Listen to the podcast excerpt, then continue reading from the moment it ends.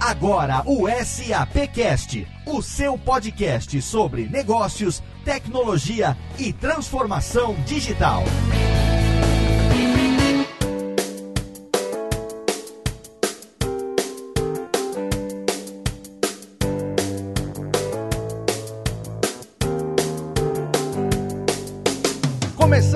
Um episódio do SAPcast, o podcast da SAP Brasil. Nosso encontro para falar sempre sobre negócios, tecnologia e transformação digital. Você sabe, eu sou Léo Lopes, sempre aqui com você, trazendo hoje mais um episódio do nosso spin-off do HR Connection, um podcast onde a gente fala tudo a respeito de RH. Você sabe que para esse programa eu tenho aqui duas pessoas especiais ao meu lado, começando por ela, Cecília Marshall, diretora do programa de influenciadores da SAP América Latina. Cecília, é um prazer ter você de novo aqui no nosso HR Connection. Oi, Léo, muito obrigado. É um prazer sempre estar aqui contigo. De novo, esse é o nosso segundo episódio do HR Connection, que é um spin-off do SAPcast. O tema de hoje é o RH da empresa inteligente e estamos todos aqui reunidos para compartilhar experiências. Muito bom. Excelente. E ao lado da Cecília, eu tenho ela também aqui, sempre com a gente no HR Connection, nossa querida Pauline Faria, gerente de marketing da SAP, que vai dizer quem é que a gente trouxe para o programa de hoje. Tudo bem, Polly? Oi, Léo. Oi, ouvintes do SAPcast. Mais uma vez, prazer de estar aqui com todos vocês nesse spin-off. Vamos lá, hoje a gente tem, como sempre, convidados muito especiais. Começando por Sidney Oliveira. Sidney Oliveira, ele é presidente da Escola de Mentores. Muito prazer, Sidney. Seja muito bem-vindo. Olá, Pauline, tudo bom? Muito prazer estar aqui no SAPcast, encontrar o Marcelo e outras pessoas aqui muito queridas. E também conosco aqui, uma presença super especial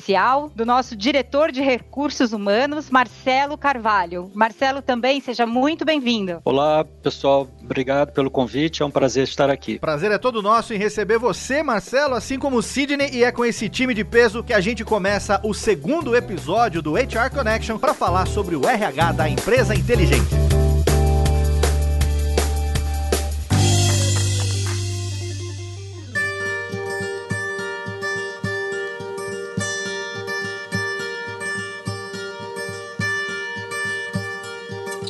Da gente falar sobre o RH da empresa inteligente, vamos falar um pouquinho sobre a empresa inteligente, né? Que é uma empresa que tem a premissa da transformação digital, uma empresa que aproveita os laços entre o nosso mundo físico, concreto e o mundo digital para poder melhorar a visibilidade, para poder mobilizar insights que venham a criar experiências melhores para os seus clientes, para poder gerir as eficiências operacionais e também novos modelos de negócios. Nesse sentido, a construção da empresa inteligente é claro que ela vai além de processos de automação e permite que você capacite os seus colaboradores e também faça mais com menos. Então, a minha pergunta aqui para começar é o seguinte: para onde é que a gente está indo quando a gente fala de empresa inteligente? Bom, Léo, eu vejo que a gente está passando por um novo paradigma na relação entre o indivíduo e o trabalho. Vê uma transformação. Pessoas estão buscando cada vez mais o equilíbrio de vida. Então, quando a gente olha toda essa transformação de automação, é evidente que uma das coisas mais importantes é que as tarefas mais rotineiras operacionais vão dar lugar à automação e as pessoas vão ser requisitadas a um estilo de trabalho muito mais focado na colaboração, fora daqueles antigos modelos é, é, hierárquicos, e isso vai exigir uma maior inteligência na hora de identificar os profissionais, na hora de identificar as suas competências, os seus gaps, as suas capacidades. Tudo isso só vai acontecer se o RH se torna realmente um RH um pouco mais estratégico e com muita inteligência, ou seja, ele vai precisar de olhar os dados como nunca olhou em outra história. Então nós estamos diante de uma grande oportunidade. Marcelo, qual seria o teu posicionamento em relação à tua visão de como as, o que são empresas inteligentes e como o RH pode se tornar mais inteligente, se preparar para isso? Cecília, eu vou pegar um gancho aí no que Sidney falou e primeiro a gente precisa separar o que são esses processos, né? Toda vez que a gente está falando de automação de processos, parece que a gente coloca tudo no mesmo, no mesmo contexto. Então eu acho que tudo que é processo repetitivo, que pode ser automatizado, não tenho dúvida que as empresas já estão fazendo isso, né? Folha de pagamento, admissão, demissão e por aí vai. Obviamente isso traz uma grande redução de custos e eficiência para as empresas. Então eu acho que isso, uh, eu, eu diria que a grande maioria das empresas já está nessa jornada. Porém, quando a gente está olhando para esse RH mais ágil, essa empresa do futuro, eu penso que os processos processos que a gente precisa olhar com cuidado são aqueles que impactam atração, engajamento, desenvolvimento, produtividade e retenção de talentos, né? Esses são processos críticos que precisam evoluir na mesma velocidade da transformação digital. E é onde as empresas que, que adotam esses processos de uma maneira mais inteligente é que se, irão se destacar no futuro. Pois é, Marcelo, mas é, é justamente aí que vem o desafio. Nós vamos precisar instrumentalizar os profissionais de RH. Eles também vão precisar ser preparados para entender toda essa nova dinâmica, essa nova inteligência. Os modelos antigos de engajamento, retenção, aquelas fórmulas mágicas, vamos aumentar benefícios, vamos aumentar salário. Isso não funciona mais com essa nova realidade que nós estamos vivendo. Tem que ser um RH um pouco mais inteligente, olhando mais os dados e o que está acontecendo.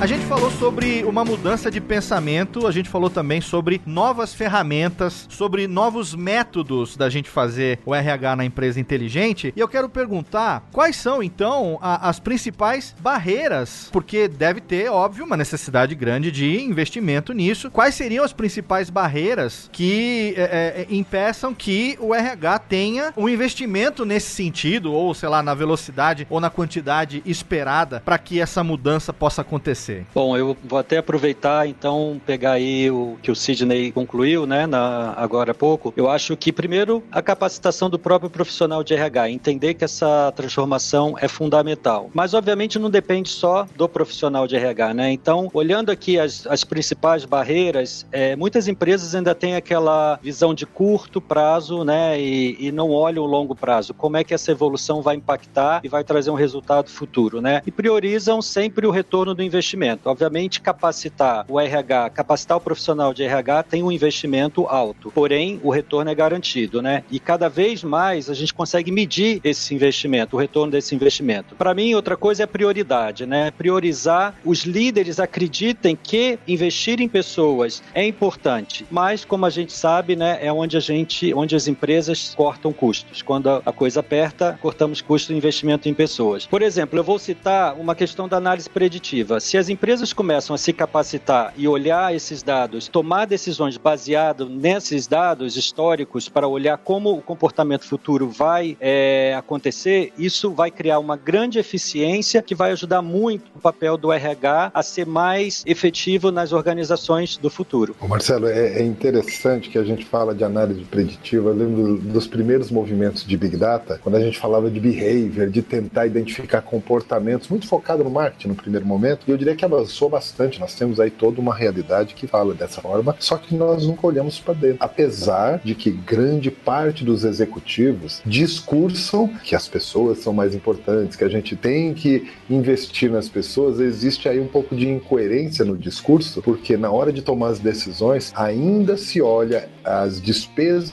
de RH apenas com custo e não olham como investimento, como desenvolvimento do pipeline de pessoal que as empresas precisam. Todos nós sabemos que existe aí uma continuidade necessária dos profissionais na empresa e de capacitação deles dentro desse mundo que nós estamos é, vendo um mundo ultra dinâmico. Não dá para a gente trabalhar sem ter informações e sem ter essa inteligência que nós temos hoje, tecnologia. O que precisa é mudar o paradigma de investimento. Se antes o investimento em RH era baseado só em vamos melhorar a folha de pagamento e a performance da folha de pagamento, porque tem todo mês tem que pagar, a gente tem que lembrar que agora é um pouco mais do que isso. Nós estamos falando aí de desenvolver os profissionais mais habilitados para as necessidades da empresa, inclusive aquelas que nós nem sabemos que vão existir. A maioria das empresas hoje estão com dilemas de assim, para onde que vai o nosso negócio? O mundo está mudando tão rápido que a empresa precisa de profissionais capacitados nisso, não mais só na atividade operacional que está, como a gente já falou, sendo automatizada. Então, a gente precisa ser um pouco mais inteligente, né? Temos que ter uma capacidade analítica um pouco mais aprofundada mesmo. E falando então sobre investimentos, né? Sidney, Marcelo, como que o RH das empresas podem acelerar esta imersão e começar a realizar esses investimentos e, obviamente, trazendo um impacto muito maior para os negócios? É, uma das coisas que eu mais percebo é que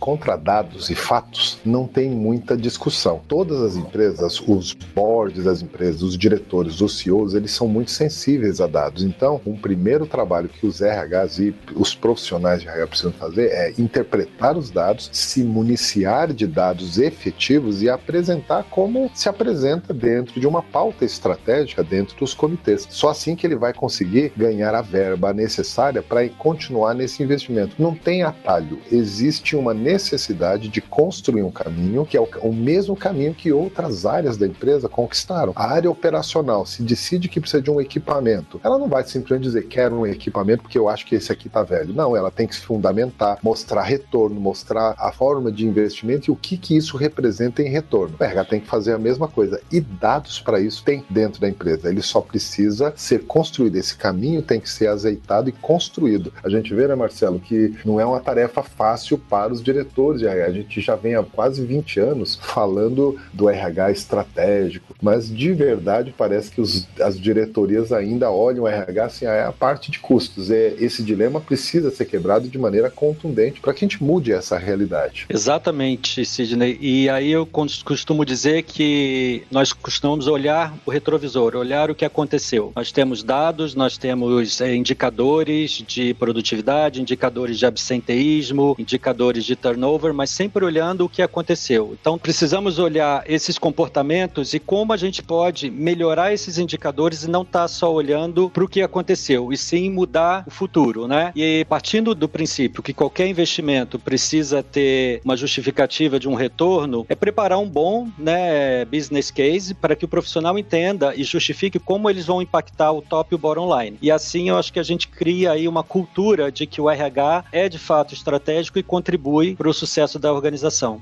E vamos combinar, tá na hora do RH e vamos combinar, tá na hora do RH parar de fazer dado em planilha, porque isso não funciona, já tá na hora de ser um pouquinho nós temos hoje ferramentas e instrumentos para não ficar só em planilhas mesmo, né? Marcelo e Sidney, é, na opinião de vocês, como o RH pode fazer uso dessas análises preditivas para realmente ajudar os times uh, gerenciais a tomarem melhores decisões para problemas e desafios que muitas vezes eles nem sabem que existem? Bom, o potencial né, é muito grande, Cecília, e onde eu enxergo grandes oportunidades, principalmente na contratação de talentos, né? Como é que a gente consegue evitar contratações equivocadas? Como é que hoje em dia, né, a gente faz testes para ver se a pessoa tem uma tá aderente à nossa cultura ou não, mas existem outros indicadores que a gente pode usar através de análises, ter uma contratação mais efetiva, um onboarding mais fácil para aquele colaborador, que ele seja produtivo no, no curto prazo, né? Outro impacto que pode ter aqui é o engajamento, né? Como o engajamento impacta na receita? Se eu consigo prever isso, se para cada percentual que eu aumento de engajamento eu tenho na, na contrapartida um aumento da receita, também é onde a análise preditiva me traz um retorno garantido, né? Investimentos em treinamento, por exemplo, quanto se gasta hoje em dia em treinamento, investindo em treinamento e capacitação de pessoas, sem nem medirmos a capacidade que esses treinamentos têm de reter esses talentos e melhorar a produtividade e a receita da empresa. Então existe aí, no, no meu entendimento, existe ainda muito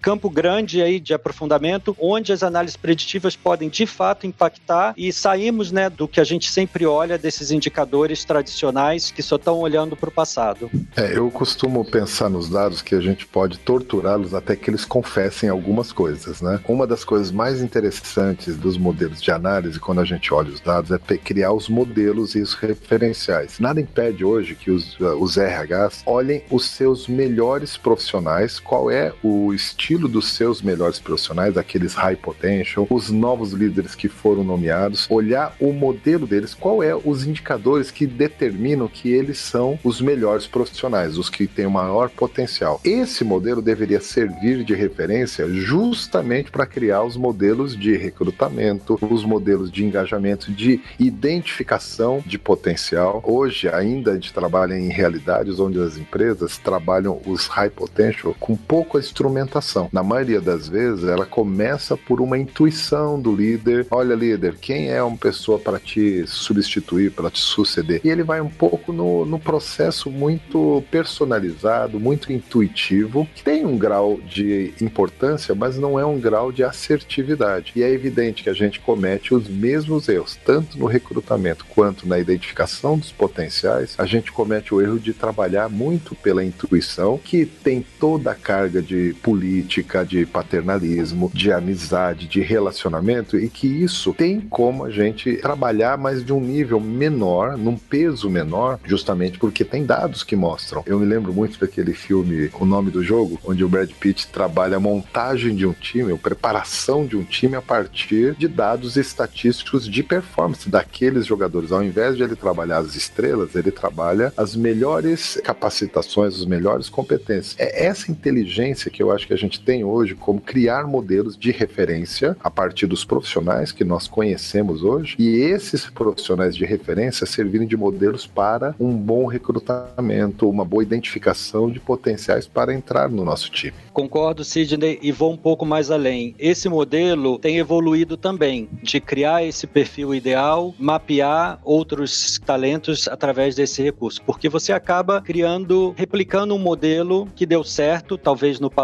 e que de, devido à evolução que as empresas estão passando, talvez não dê certo no futuro. Então, hoje, é, a SAP já evoluiu um pouco nesse sentido de, de criar esse perfil ideal e mapear todos, porque você começa a ver gaps onde talvez sejam importantes também para a inovação. Então, a gente está olhando mais uma cultura diversa, onde perfis também desafiem uns aos outros e não sejam sempre mais do mesmo. Mas, de qualquer maneira, eu acho válido para algumas culturas e para algumas posições a gente ter esse mapeamento, sem dúvida. E hoje nós evoluímos também para testes e assessments, onde eu estou olhando a sua capacidade de inovação, a sua capacidade de comunicar, a sua capacidade de lidar com desafios e como você transforma isso em oportunidades. Então, eu acho que tudo é uma evolução e de acordo com a cultura de cada organização e o que você está precisando inovar. Eu vou complementar e vou dizer, tem mais um indicador que a gente está vendo entrar pesadamente agora, maturidade. A, a capacidade que o profissional tem de exercer protagonismo na sua atividade de maneira mais autônoma é um pouco em contraposição ao antigo modelo de gestão do comando e controle, que torna o profissional dependente de uma ordem do seu chefe. A gente tem visto que as empresas começaram a buscar a leitura de maturidade, que é um pouco desses componentes de soft skills, como resiliência, persistência, capacidade de lidar com frustração. Quer dizer, como é que a maturidade pode ser lida e a gente, obviamente, entende que o profissional mais maduro é aquele que recebe os desafios de maior relevância. Então, nós estamos vivendo um tempo onde, olha assim, como é que a gente lê maturidade? A gente está começando a criar os primeiros modelos de leitura de maturidade. Essa evolução que é muito legal e essa evolução que desafia os profissionais de RH.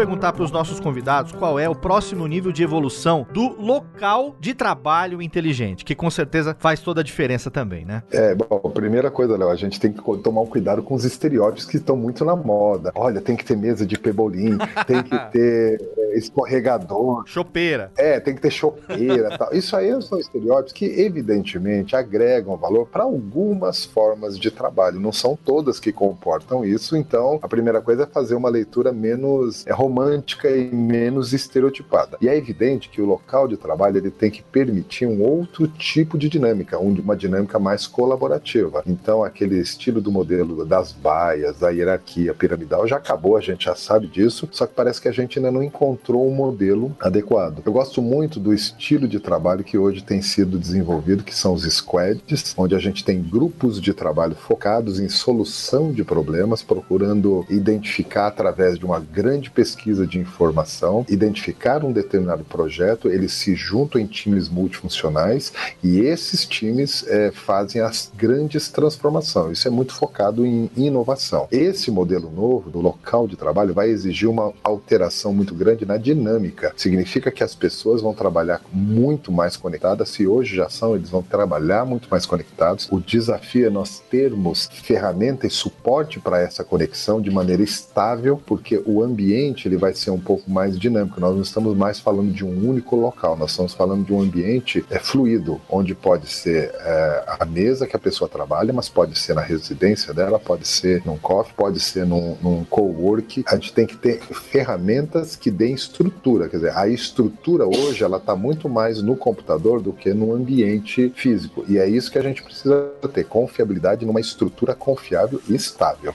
Toda razão, Sidney. Se você olhar os estudos, não tem nenhum que diga que pebolim ou chopeira impacta em retenção ou atração de talentos. E eu vou um pouco mais além e vou compartilhar o que nós estamos fazendo aqui na SAP como empresa, né? Nós estamos olhando um pouco a experiência do colaborador, né? Eu acho que em momentos que são importantes na jornada dele aqui dentro. Por exemplo, no momento da admissão, na, quando ele recebe a primeira promoção para um cargo de liderança, o retorno de uma licença médica, o reconhecimento por um trabalho bem feito, quando ele precisa tirar um tempo para cuidar de um familiar. E a gente está medindo esses momentos e, e escutando nossos colaboradores o que impactou esses momentos. E daí criar processos e criar condições para que esses momentos que impactam na vida dos nossos colaboradores se repliquem e causem essa satisfação de continuar na empresa. Eu acho que essa é uma evolução que vai impactar não somente a satisfação dele em relação ao trabalho, em relação à liderança, em relação à cultura organizacional, mas também o engajamento, permitindo assim ajustar nossos programas hoje de recursos humanos. E obviamente, além de medir expectativas, eu também imagino um ambiente de trabalho mais flexível e com processos mais customizáveis, né? Benefícios flexíveis, contratos de trabalho mais flexíveis, poder trabalhar remoto sempre que possível. Então, acho que a gente tem muito a evoluir ainda de chegar nesse ambiente de trabalho ideal. Obviamente, a nossa legislação precisa acompanhar. É exato, você falou, eu ia falar a legislação, porque é evidente quem está nos ouvindo fala, pô, eu já sei muita coisa, mas a legislação, ok. Mas a gente está vendo uma sinalização já nos últimos anos de flexibilizando a legislação e a gente não vai escapar disso, quer dizer, a gente vai fazer a flexibilização para fazer essas transformações mesmo, né? Caros ouvintes e os que os colaboradores que estão aqui contribuindo nessa discussão tão rica, todos nós sabemos que a mudança, que é um momento de mudança sem precedentes, né? As empresas elas continuam sendo afetadas por mudanças sociais, pela globalização, pelo impacto das novas tecnologias. Marcelo, com essa afirmação que são as pessoas que fazem a diferença, como essas mudanças têm tornado as empresas mais competitivas e qual o impacto da marca empregadora para a atração de talentos? Bom, primeiro precisamos entender que a prioridade de nossos candidatos mudaram, né? É, não é só carreira, salário, mas sim estarem num ambiente onde tenham programas e práticas, como pra, programas de diversidade, é, ações de responsabilidade social, compromisso com a sustentabilidade e, obviamente, como já falado aqui, a flexibilidade. O mercado está cada vez mais competitivo e as empresas estão inovando e oferecendo outros atrativos, né? Licença maternidade, paternidade estendida, ambientes mais colaborativos, oportunidades de crescimento, inclusive em posições fora do Brasil. Então, obviamente, todo esse pacote é muito mais atrativo hoje para os nossos candidatos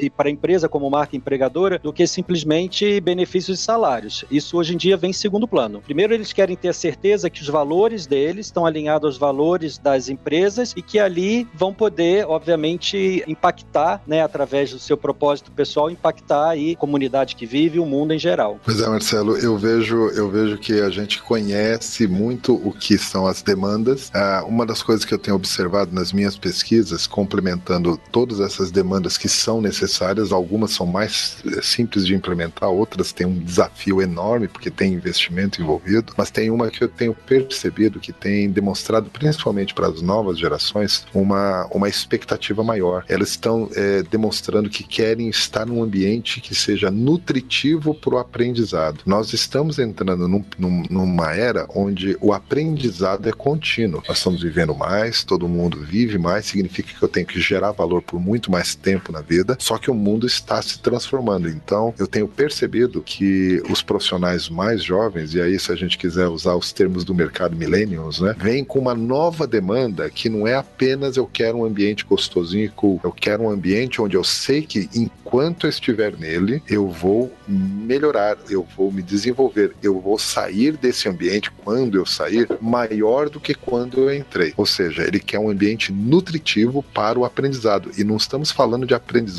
teórico, isso ele já tem bastante disponível aí na internet, nos próprios sistemas acadêmicos. Ele está falando de aprendizado tácito, que é aquele aprendizado que é movido do desafio. Isso significa que tem um desafio enorme, principalmente para os profissionais que já estão na empresa. Eles precisam mudar o mindset deles, dando desafios para os mais jovens ou para os mais novatos. O que significa que o novato vai falhar mais e a gente tem que criar um ambiente nutritivo para falha. Não quer dizer que a gente tem que permitir falha, falha, mas sim nós precisamos estar preparados para transformar a falha em aprendizado, revertendo as falhas, obviamente, mais difíceis e evitando aquelas falhas que são irreversíveis. Agora, usar as falhas, usar esse ambiente com um ambiente de aprendizado é o que mais tem despertado a atenção do jovem. Ele olha e fala: essa empresa, eu entro de um jeito, olha, quem estava lá saiu desse jeito, saiu maior. É isso que eles estão buscando agora. É, a gente está vendo uma transformação na gestão e é esse movimento que a gente tem que respeitar, porque ele vai acontecer nas empresas tradicionais, mas já está acontecendo nas empresas que estão surgindo nessa nova realidade. Sem dúvida, Sidney. E eu vou um pouco mais além. O aprendizado é diferente para cada um.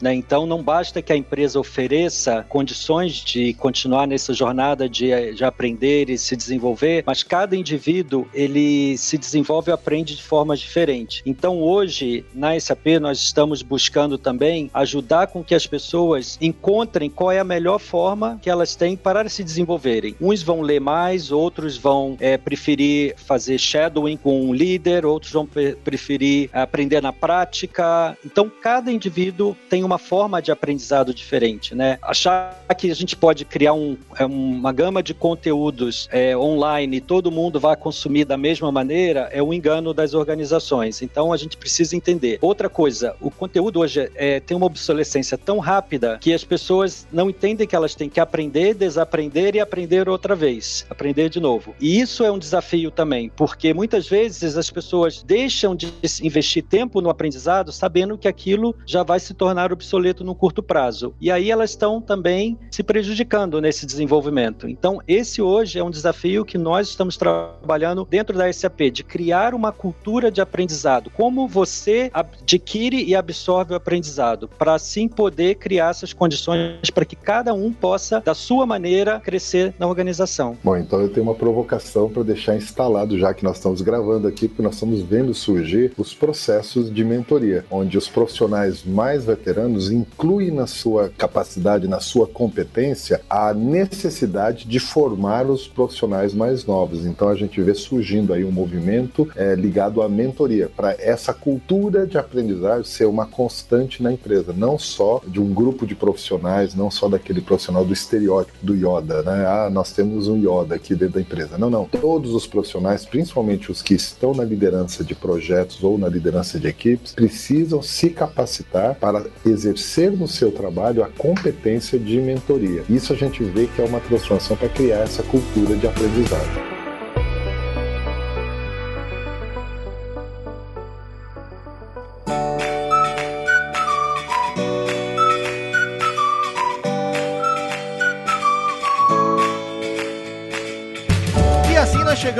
Final do segundo episódio do HR Connection. É claro que a gente não poderia deixar de falar sobre o RH da empresa inteligente. A gente trouxe esses dois convidados. Eu quero agradecer demais aqui a presença do Sidney Oliveira, ele que é escritor, mentor de carreira. Sidney, brigadíssimo pela sua participação. Enriqueceu muito aqui o nosso tema nesse episódio do SAPcast. Poxa, Arão, muito obrigado. Obrigado pelo privilégio de estar aqui debatendo esse RH do futuro, esse futuro do RH e todas essas novas novas realidades. Então foi um prazer para mim também, viu? Muito obrigado pela sua presença. Esperamos você em novos episódios e sempre lembrando o nosso ouvinte de que todos os links relacionados aos nossos convidados, aos nossos participantes, estão lá no post desse episódio que você confere lá no site da SAP. Também quero agradecer ele que é da casa, Marcelo Carvalho, diretor de recursos humanos da SAP. Marcelo, muito obrigado pela sua participação aqui no nosso podcast, aqui no SAPcast. Léo, prazer participar, prazer dividir esse podcast com o Sidney e eu acho que lembrar os nossos colegas aí de RH que estão nos ouvindo que o futuro é agora, né? O futuro não espera. Então nós temos que nos preparar e, e é já.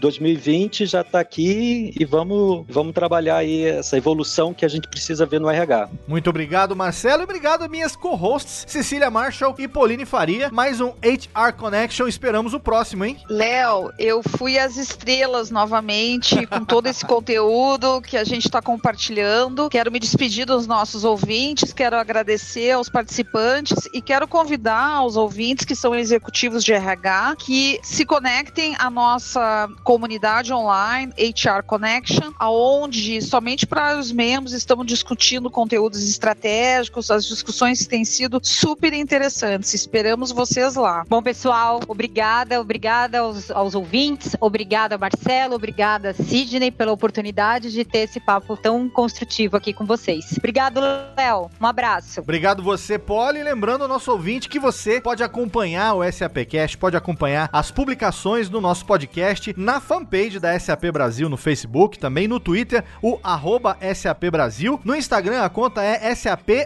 Brasil. E é claro, você pode ouvir todos os episódios lá em sap.com.br, além do agregador da sua preferência no Apple Podcasts, no Google Podcasts, também no Spotify. Você pode escolher onde você quiser. E se você quiser mandar um e-mail direto pra gente, nosso e-mail é sapcast@sap.com. Manda sempre comentando a respeito dos episódios e falando o que que você gostaria de ouvir, sugestão de tema e de convidado. É claro que a gente tem ainda esse ano mais episódios desse primeiro spin-off do SAPcast, que é o HR Connection. Muito obrigado pelo seu download, pela sua audiência. Esperamos você no próximo episódio. Um abraço e até lá.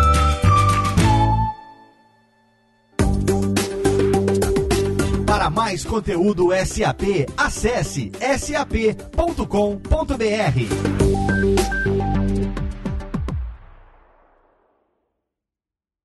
Este podcast foi produzido por Radiofobia, podcast e multimídia.